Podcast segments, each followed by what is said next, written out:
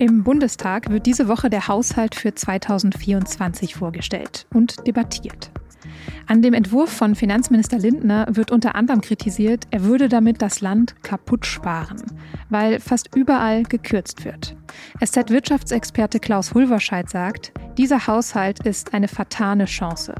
Warum? Das hat er mir erklärt in dieser Folge von Auf den Punkt, dem Nachrichtenpodcast der Süddeutschen Zeitung.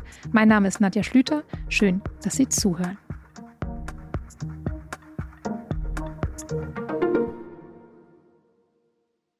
Um das Thema direkt am Anfang schon mal abgehakt zu haben, ja, Olaf Scholz trägt immer noch seine Augenklappe.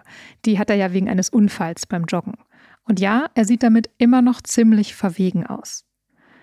Am Mittwoch tritt er damit ans Rednerpult im Bundestag und macht eine Zukunftsvision auf. Und ich möchte Ihnen deshalb einen Pakt vorschlagen, sagen wir einen Deutschlandpakt. Ein Deutschlandpakt, der unser Land schneller, moderner und sicherer macht. Es ist nämlich Haushaltswoche im Bundestag und das heißt auch Generaldebatte. Bei der wird der Haushaltsentwurf für das kommende Jahr diskutiert, aber es wird auch immer ganz generell Kritik an der Regierung geübt. Vor Scholz hatte deswegen schon der Oppositionsführer und CDU-Chef Friedrich Merz das Wort. Sie bauen nämlich trotz Zeitenwende den betreuenden, bevormundenden alles regulierenden und dann auch finanzierenden Staat, einen geradezu paternalistischen Staat, immer weiter aus. Merz kritisiert hier also den alles finanzierenden Staat. Das klang am Dienstag noch ganz anders.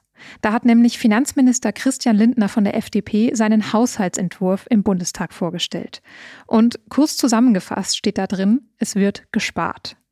Der Bund wird im Jahr 2024 rund 30 Milliarden Euro weniger ausgeben können, als für dieses Jahr vorgesehen war. Christian Lindner will so die Schuldenbremse einhalten. Mindestens genauso wichtig ist es ihm allerdings, keine Steuern zu erhöhen. Aber als er das Ganze vorgestellt hat im Bundestag, da ist vor allem eins aufgefallen. Wie wenig in den Reihen der Koalitionspartner, also bei SPD und Grünen, geklatscht wurde. Dabei ist das ja der gemeinsame Haushalt der Bundesregierung. Warum da also so wenig Einigkeit herrscht und ob Lindner Deutschland wirklich kaputt spart, wie man jetzt von vielen Kritikern hört, darüber habe ich mit meinem Kollegen Klaus Hulverscheid gesprochen.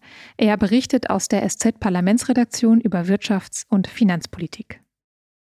Klaus, du hast in einem Text geschrieben, selten war ein Haushalt so umstritten wie diesmal. Hattest du damit denn schon gerechnet? Naja, das hat sich ja dann den ganz, das ganze Frühjahr über schon abgezeichnet, dass sich die Koalition intern nicht auf eine gemeinsame Strategie einigen konnte. Es war im Frühjahr schon so, dass man nicht mal gemeinsame Eckpunkte für den Haushalt aufstellen konnte und in den Folgemonaten sich wüst gestritten hat, Mehrausgaben in Höhe von 70 Milliarden ange, äh, angemeldet hat bei Finanzminister Lindner, am Ende dann 20 Milliarden einsparen mussten. Also es war von Anfang an verkorkst, das gesamte Verfahren. Und entsprechend sieht jetzt auch das Ergebnis aus. Mhm, dann gehen wir gleich nochmal im Detail drauf ein, was jetzt alles nicht so gut aussieht. Aber fangen wir vielleicht mal positiv an. Wer bekommt denn am meisten Geld nächstes Jahr? Das meiste Geld bekommt traditionell der Bundesarbeits- und Sozialminister, also in diesem Fall Hubertus Heil. Er bekommt von den insgesamt 446 Milliarden, die nächstes Jahr ausgegeben werden sollen, gut 170. Damit sind wir aber auch gleich schon beim ersten Problem. Wenn man nämlich die Sozialausgaben, die Personalausgaben und die Zinskosten von 40 Milliarden zusammenrechnet, dann sind wir schon bei fast 300 von 446. Das heißt, zwei Drittel des Etats äh, sind praktisch schon verfrühstückt, bevor wir eine einzige Schule gebaut haben, einen einzigen Kilometer Eisenbahnschiene gelegt haben oder Glasfaserkabel in den Boden gebracht haben. Das ist so ein bisschen auch das Problem des Haushalts, dass das sehr viel für, ich sag mal, Vergangenheitskosten draufgeht und relativ wenig für Zukunftsinvestitionen zur Verfügung steht. Und gleichzeitig sind jetzt die ganzen Schlagworte, die man so rund um diesen Haushalt hört, auch immer Kürzungen von Kaputtsparen ist die Rede. Und die Linke hat sogar gesagt, es gibt eine Gruselliste der Einsparungen. Da steht dann zum Beispiel drauf, äh, habe ich gelesen, minus 23 Prozent für das Bundesamt für Bevölkerungsschutz und Katastrophenhilfe, minus 77 Prozent für Jugendbildungs- und Jugendbegegnungsstätten, minus 93 Prozent für das Müttergenesungswerk. Klingt auch alles sehr schlimm. Ist es wirklich so schlimm? Also richtig ist zunächst mal, dass die Ausgaben im Vergleich zum vergangenen Jahr um 30 Milliarden sinken. Das klingt natürlich zunächst mal nach einem ganz radikalen Einschnitt. Allerdings muss man dazu sagen, dass die äh, Ausgaben in den vergangenen Jahren und auch noch in diesem Jahr auch durch die ähm, Hilfen für Corona oder zur Bewältigung der Corona-Pandemie und natürlich auch zur Bewältigung der Energieengpässe nach dem russischen Überfall auf die Ukraine sehr stark ausgeweitet waren. Insofern kommen wir jetzt eigentlich in eine etwas normalere Haushaltslage zurück, nachdem wir in den letzten Jahren sehr viel Geld ausgegeben haben. Richtig ist aber auch, dass äh, die Steuereinnahmen nicht so laufen, wie man das gedacht hat, weil die Konjunktur schwächelt, sodass eben jetzt eingespart werden musste. Und das macht sich natürlich in verschiedenen Bereichen auch bemerkbar. Gibt es denn Bereiche, in denen die Kürzungen vielleicht weniger dramatisch sind, als es jetzt von außen aussieht? Also die Liste, die du gerade schon erwähnt hast, die gibt es und die ist auch nicht falsch. Aber natürlich wird hier jetzt auch ein bisschen Politik gemacht mit einigen Punkten, indem man zum Beispiel sagt, also Müttergenesungswerk hast du eben erwähnt, minus 93 Prozent. Das klingt ja, als wird hier eine Institution, die für die Gesundheit von Müttern besonders bedeutsam ist, einfach platt gemacht. Das ist aber Unsinn, weil das Müttergenesungswerk wird gar nicht vom Bund finanziert, sondern der Bund gibt lediglich Zuschüsse für bestimmte Bau- und Modernisierungsvorhaben und die werden jetzt gekürzt. Aber nicht, weil man nicht will, dass dort gebaut wird, sondern weil einfach noch sehr viel Geld übrig ist aus den vergangenen Jahren. Und da sagt halt der Haushälter, bitte, liebes Muttergenesungswerk, gebt erstmal das Geld aus, was da ist. Und wenn das verfrühstückt ist, dann wird es auch wieder neues Geld geben. Also manches klingt grausam, ist es bei genauerem Hinsehen aber nicht. Was nicht bedeutet, dass es nicht in anderen Bereichen tatsächlich sehr schmerzhafte Kürzungen gibt. Mhm. Und welche sind das? Das, das geht praktisch quer durch den Haushalt. Das Problem war ja, dass sich die Koalition, habe ich vorhin schon mal angedeutet, eben nicht auf eine gemeinsame Strategie hatte einigen können im Vorfeld nach dem Motto, was sind denn jetzt eigentlich die Punkte, für die wir in den kommenden Jahren wirklich richtig viel Geld in die Hand nehmen wollen und müssen und was sind aber umgekehrt vielleicht auch Bereiche, äh, wo man Geld einsparen kann, größere Blöcke, die vielleicht in der Vergangenheit mal wichtig waren, aber die wir uns eben jetzt nicht mehr leisten können oder wollen. Das hat nicht stattgefunden. Das Ergebnis ist, dass jedes Ressort dann einzeln in seinem Bereich kürzen musste und dann wurde eine wilde ja, Streichorgie dort veranstaltet und darunter haben jetzt sehr, sehr viele äh, kleine Bereiche zu leiden. Also der Bundesfreiwilligendienst kriegt weniger Geld, es wird weniger Geld für BAföG, für die Friedenssicherung, für die Entwicklungshilfe, den Umweltschutz, Sportförderung, technisches Hilfswerk, Tierwohl. Also das kann man wirklich durch den ganzen Haushalt durchziehen. Es ähm, gibt sehr, sehr viele Bereiche, in denen hier 10 Millionen, dort 30 Millionen gestrichen werden. Das ist für den Gesamthaushalt sind das alles Kleckerbeträge, aber für die Betroffenen ist das natürlich richtig viel Geld. Mhm. Jetzt hast du gerade schon ganz viele Beispiele genannt. Vielleicht können wir versuchen, es nochmal eins konkreter zu machen und ein Beispiel zu nennen, wo vielleicht du und ich oder Hörer und Hörerinnen diese Kürzung dann ganz konkret im Alltag zu spüren bekommen könnten. Da weiß ich jetzt nicht, welche sich rausnehmen können. Da gibt es ganz viele. Also nehmen wir zum Beispiel mal den Bundesfreiwilligendienst und das Freiwillige Soziale Jahr, was ja für gerade für jüngere Leute eine Möglichkeit ist, nach der Schule vielleicht ein Jahr irgendwie äh, Praxiserfahrungen zu lernen in einem ganz bestimmten Bereich.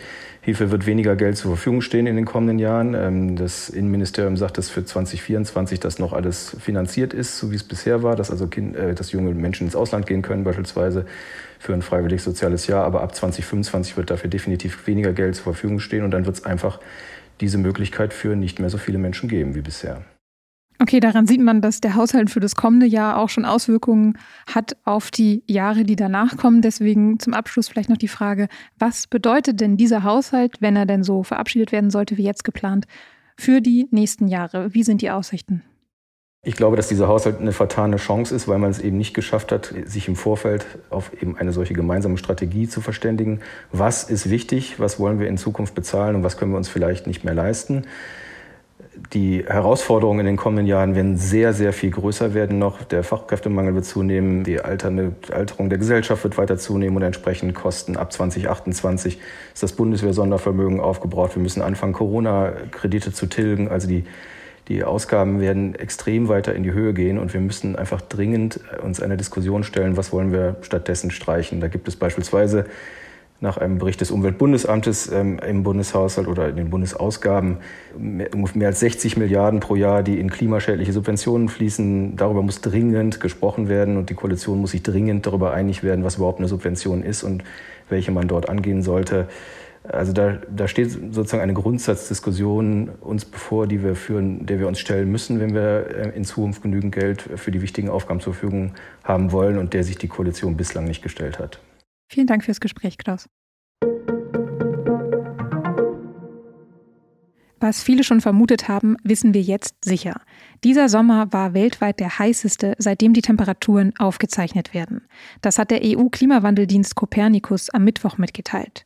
Copernicus erhebt diese Daten seit 1940. Die Durchschnittstemperatur im Juni, Juli und August lag weltweit bei fast 16,77 Grad. Das ist deutlich höher als im bisherigen Rekordjahr 2019.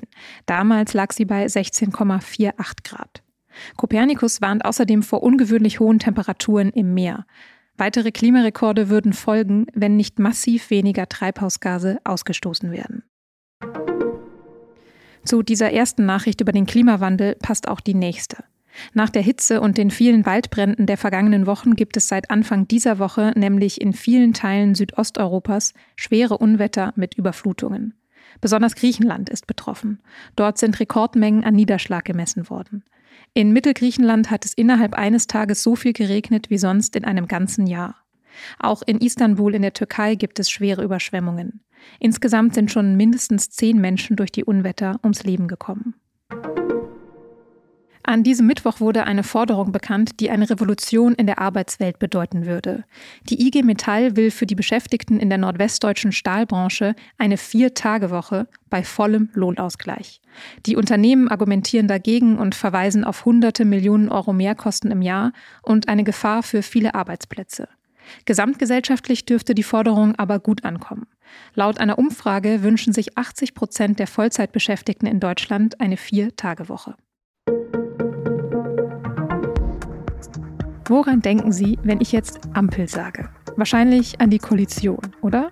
Aber zum Schluss der Sendung wollte ich Ihnen noch einen ganz unpolitischen Ampeltext aus der SZ empfehlen, nämlich eine Übersicht über besondere Ampelmännchen in ganz Deutschland.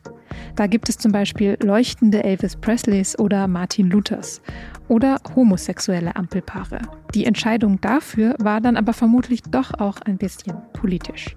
Lesen und die Männchen anschauen können Sie in der SZ vom Donnerstag online auf sz.de oder in der SZ Nachrichten-App. Redaktionsschluss für Auf den Punkt war um 16 Uhr. Produziert hat diese Sendung Annika Binger. Vielen Dank dafür, Ihnen vielen Dank fürs Zuhören und bis morgen.